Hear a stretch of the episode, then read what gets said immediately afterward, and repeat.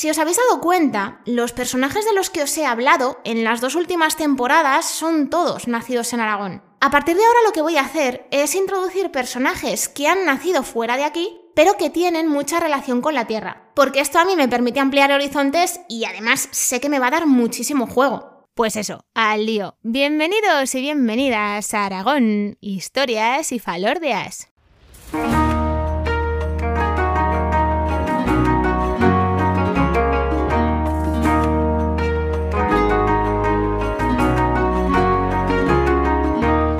Feliz 2023, viajeros y viajeras. Os habla un año más María Argota, historiadora y divulgadora cultural. Y bueno, echa la bromita de turno ya sobre el nuevo año, pues espero de verdad que este 2023 que prácticamente acaba de empezar, pues solo nos traiga cosas buenas a todos. Dicho esto, ha llegado el momento de poner en marcha el primero de esos episodios que os dije que quería dedicar a personajes que aunque no han nacido en Aragón, sí tienen mucha relación con esta tierra, como nos pasa con el protagonista de este capítulo del que además os puedo decir que jugó un papel bastante más importante de lo que nos creemos en parte de la historia del siglo XX. En este episodio 58 descubrimos la vida del rey de Canfranc.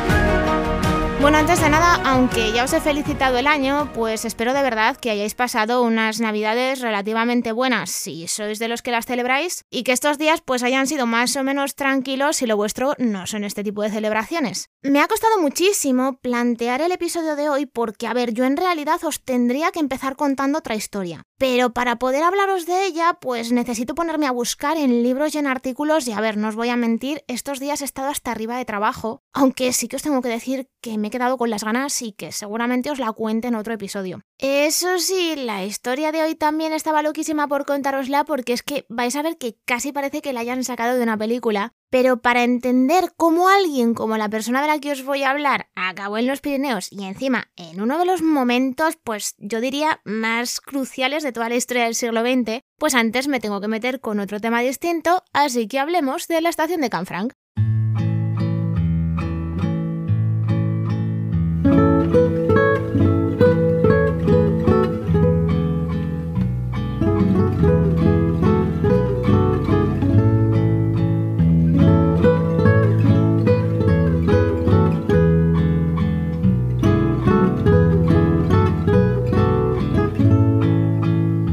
Sin meterme muy a fondo, la Estación Internacional de Canfranc sería como la culminación de un sueño por el que Aragón estuvo peleando desde mitad del siglo XIX, que era crear un paso fronterizo entre España y Francia, pero a través del Pirineo Central. No voy a entrar en todo lo que tuvieron que hacer para poder construir el edificio, tampoco en cómo estaba distribuido, que es que eso de verdad os digo que da para otro episodio y os prometo que lo haré, que es que es impresionante. Pero lo que sí que os puedo decir es que estaba clara una cosa y es que ese paso por el Pirineo Central tenía que ser ferroviario porque básicamente a finales del siglo XIX y principios del XX el tren era el medio de transporte más rápido y seguramente más cómodo que había. La Estación Internacional de Canfranc la inauguran el 18 de julio de 1928 y en ese momento era la segunda estación de tren más grande que teníamos en Europa. Y lo de que la llamaran internacional no es porque quisieran quedar bien, es porque aunque estaba en suelo español, todo lo que es el territorio donde está el edificio en ese momento tenía extraterritorialidad. Bueno, lo que quiere decir eso es que una parte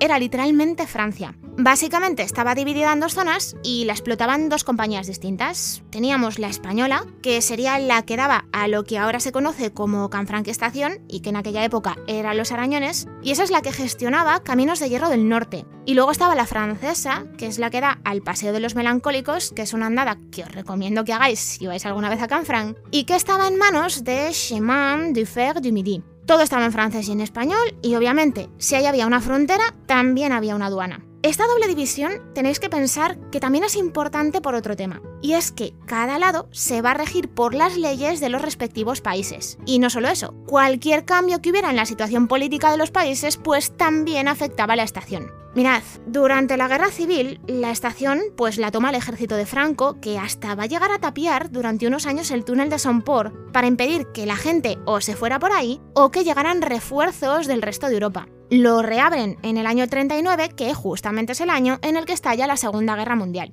Una guerra que va a afectar de lleno a Francia, que en el año 40 pues va a pasar a estar bajo dominio de los nazis. Lógicamente, si tenemos a Francia controlada por los nazis, la parte francesa de la estación de Canfranc, que ya os he dicho que era suelo francés, pues también va a acabar igual. Y si os acabo de soltar todo este rollazo, que os lo contaré un poco más detenidamente en otro episodio, es porque en ese mismo año en que Francia empieza a estar controlada por los nazis, el puesto de jefe de la aduana francesa de la estación se va a quedar libre. Y para ocuparlo, va a llegar hasta Canfranc un señor que era tan humilde como discreto. El nuevo jefe de la aduana francesa se llamaba Albert Lelé.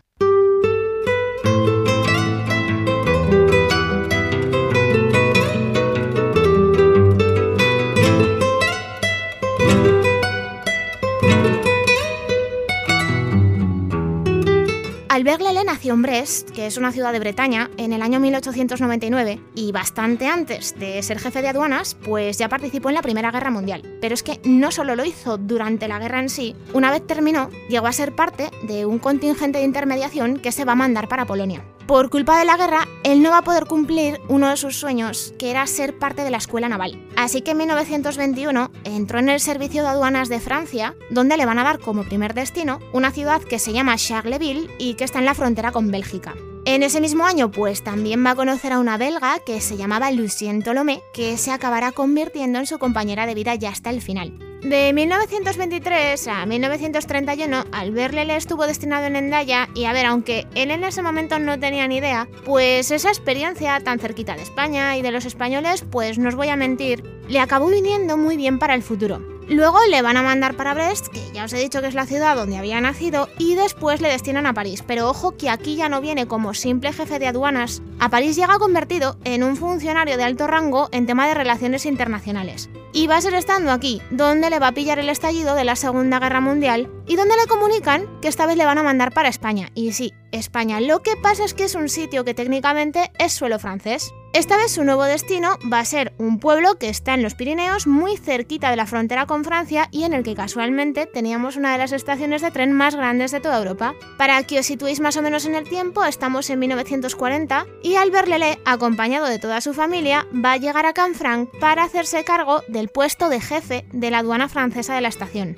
Mirad, en esta Francia, que estaba ocupada por los nazis, nos vamos a encontrar con que hay miles de personas, de movimientos y de organizaciones que estaban luchando en secreto desde dentro del propio país, también lo sabía que luchaban desde fuera, y que van a formar lo que se conoce como la resistencia. Gracias a unos documentos que se encontraron en la estación hace unos años, pues se supo que Canfrán había sido un sitio fundamental para los nazis. Pensad en una cosa, pensad dónde está la estación, es suelo español, está alejada de cualquier bombardeo que puedan hacer los aliados, así que eso la va a convertir en el sitio perfecto para intercambios comerciales entre Hitler y Franco. Desde España se mandaba hierro y wolframio para Alemania y a cambio desde Alemania se mandaba el famoso oro que se le requisaba a los judíos. Pero bueno, que esto mejor casi lo dejamos para otro episodio, porque entre cómo era la estación y todo el tema del oro de Canfranc, pues es que ya os digo que tengo para dos episodios seguro. Bueno, volviendo al Berlelé, ese puesto que él tiene como jefe de aduanas es que le ponen seguida en el punto de mira de la resistencia, así que un tiempo después de llegar a la estación, el coronel Gilbert Renault, que le conocían más como el coronel Remy, se va a poner en contacto con él para invitarle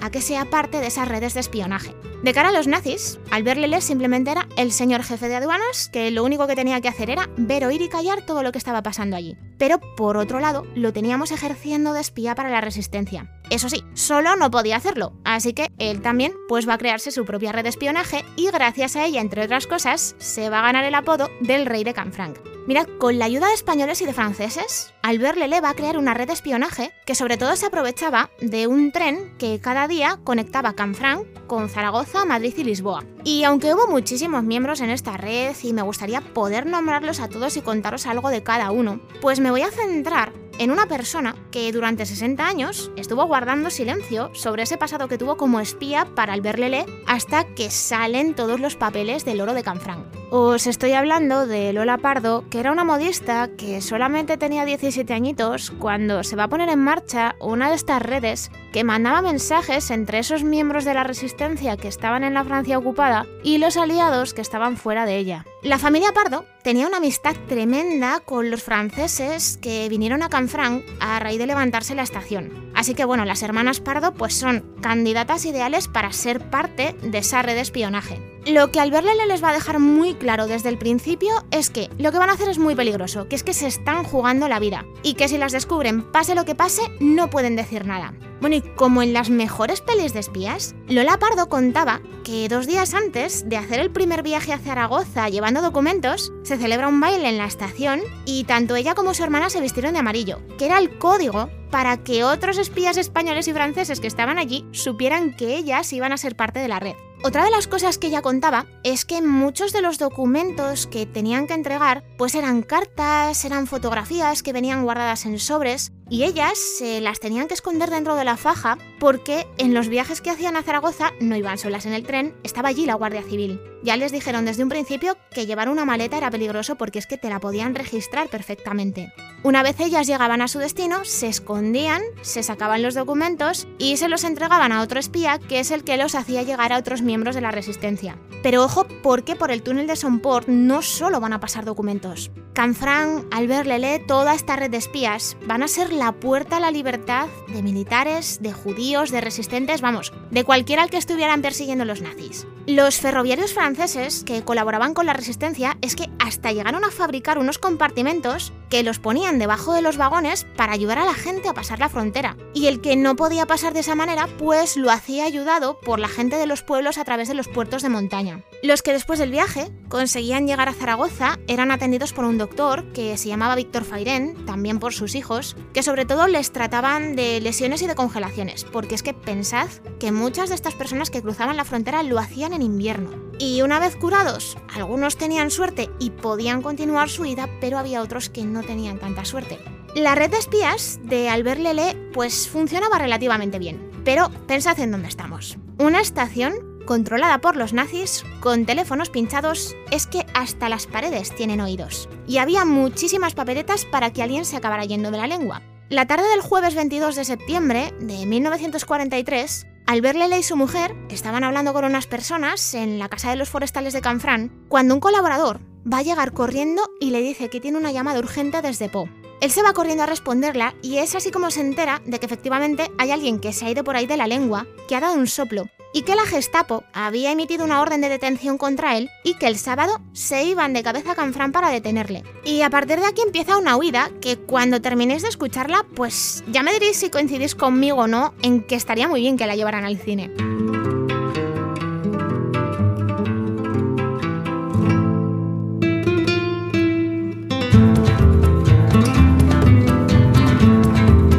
Desde la casa de un buen amigo que ni levantaba sospechas entre los españoles ni tampoco entre los nazis, Albert Lele va a llamar a otras dos personas que son muy cercanas a él y que van a acabar poniendo los coches que le llevarán con su familia hasta Zaragoza. Y por otro lado, vamos a tener a otro buen amigo suyo que va a buscar un acompañante que les lleve hasta el puente de los peregrinos, que si os acordáis de los episodios del Camino de Santiago, está en el pueblo antiguo de Canfrán. A primera hora de la tarde del 23 de septiembre, Albert Lelé, su mujer y su hijo se fueron a dar un paseo como hacían otras tantísimas veces. Su hija Jan se tuvo que quedar en el apartamento donde vivía la familia, más que nada porque quedaría un poco raro que de golpe y porrazo todos los Lelé desaparecieran de allí. Eso sí, os tengo que decir que ella también va a huir al día siguiente de allí.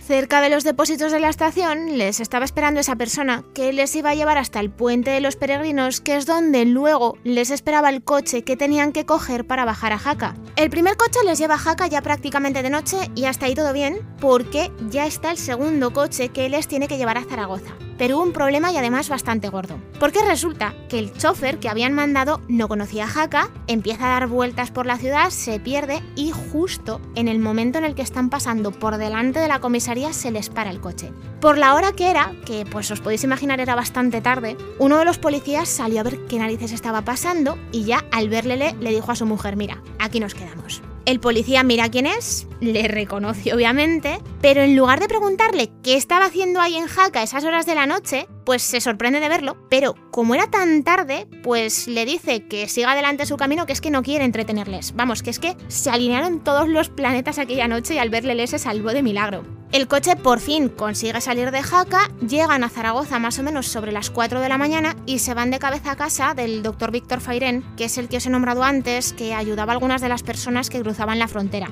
La familia Fairén consigue ponerse en contacto con un amigo que es bastante cercano para que consiga un taxi que lleve a los Lele hasta Madrid.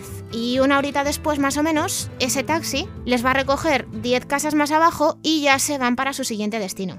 Albert Leles sabe que no se puede fiar de nadie que trabaje para la Embajada Francesa de Madrid. Más que nada porque él se entera de que el gobierno francés se había puesto a hacer limpieza de gente que ellos consideraban sospechosa de colaborar con la resistencia. Así que se va a poner en contacto con Paul Guinard, que es el director de la casa de Velázquez en ese momento, y él les va a dar alojamiento de manera clandestina en un pabellón que la casa estaba usando como depósito porque su sede estaba destruida. Estando en Madrid, Albert Leles se va a ir a ver a un agente del MI6, que es el servicio de inteligencia británico, y lo primero que le dice es que Madrid para él en ese momento es una bomba de relojería, que básicamente que se largue de allí y que la mejor opción, porque el agente es británico, pues es evacuarlo hasta Gibraltar. Pero eso sí, el único que se puede marchar es él. Su familia se va a tener que quedar en España y les van a dar refugio en San Lorenzo del Escorial.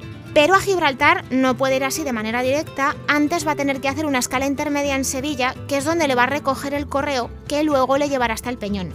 En Sevilla le esconden en una casa del barrio de Triana y os puedo decir que estando allí hasta le da tiempo participar en una boda. Después de unos días llega por fin el correo y los dos se van para el barco que tiene que llevar al Berlele hasta Gibraltar. Pero otro problema porque justo cuando llegan al muelle había un guardia civil que estaba controlando quienes subían al barco.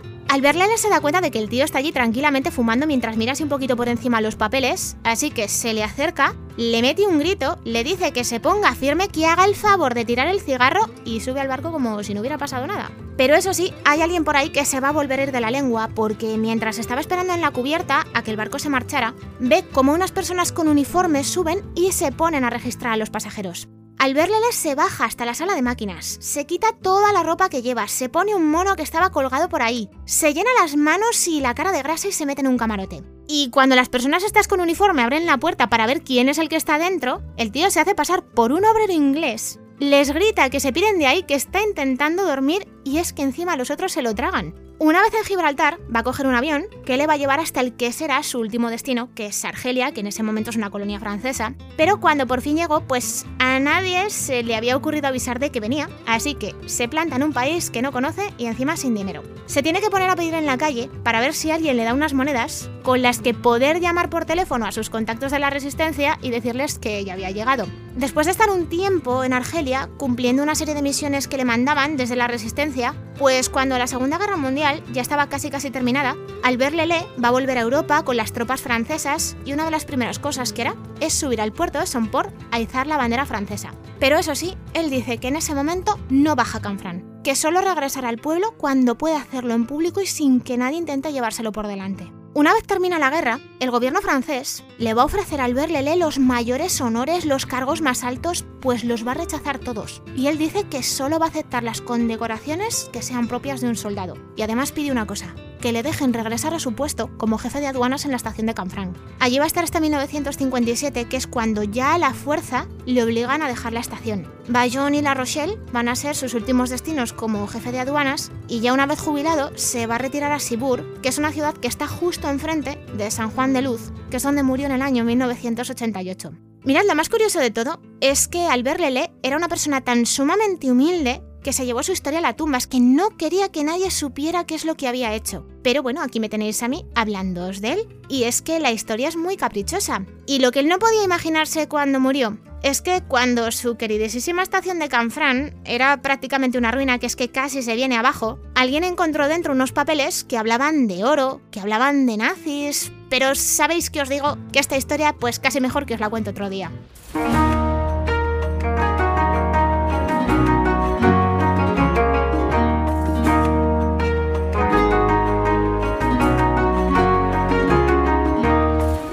Hasta aquí este primer episodio de 2023. Eso no es de película, la vida de Albert Lele. Que a ver, técnicamente os tengo que decir que su historia ya se ha llevado a la pantalla gracias a dos documentales, porque a raíz de encontrarse esos papeles que os digo del oro de Canfrán, hubo un periodista de televisión española que empezó a tirar de aquí, empezó a tirar de allá, le descubre y gracias a entrevistas con familiares y con personas que habían estado con él, pues se va a hacer un documental que se llama El Rey de Canfranc. El otro documental es una coproducción de Aragón Televisión y ese se llama Juego de Espías y sobre todo está centrado en el tema de las redes de espías que se montaron en Canfrán. Una cosa sí que os digo, los dos son altísimamente recomendables si podéis encontrarlos. Dicho todo esto, muchísimas gracias por estar siempre ahí, por las felicitaciones de Año Nuevo que me habéis mandado a través de las redes sociales, que me ha alegrado un montón. Espero de verdad que este 2023 sea un año estupendísimo para todos y que podamos seguir descubriendo juntos Aragón a lo largo de todos estos meses que nos vienen por delante. Ya sabéis que podéis encontrarme en consultas o a través de Facebook, Twitter e Instagram. Volvemos a escucharnos en un par de semanas. Feliz 2023 otra vez y espero de verdad que todos tengamos un año de leyenda.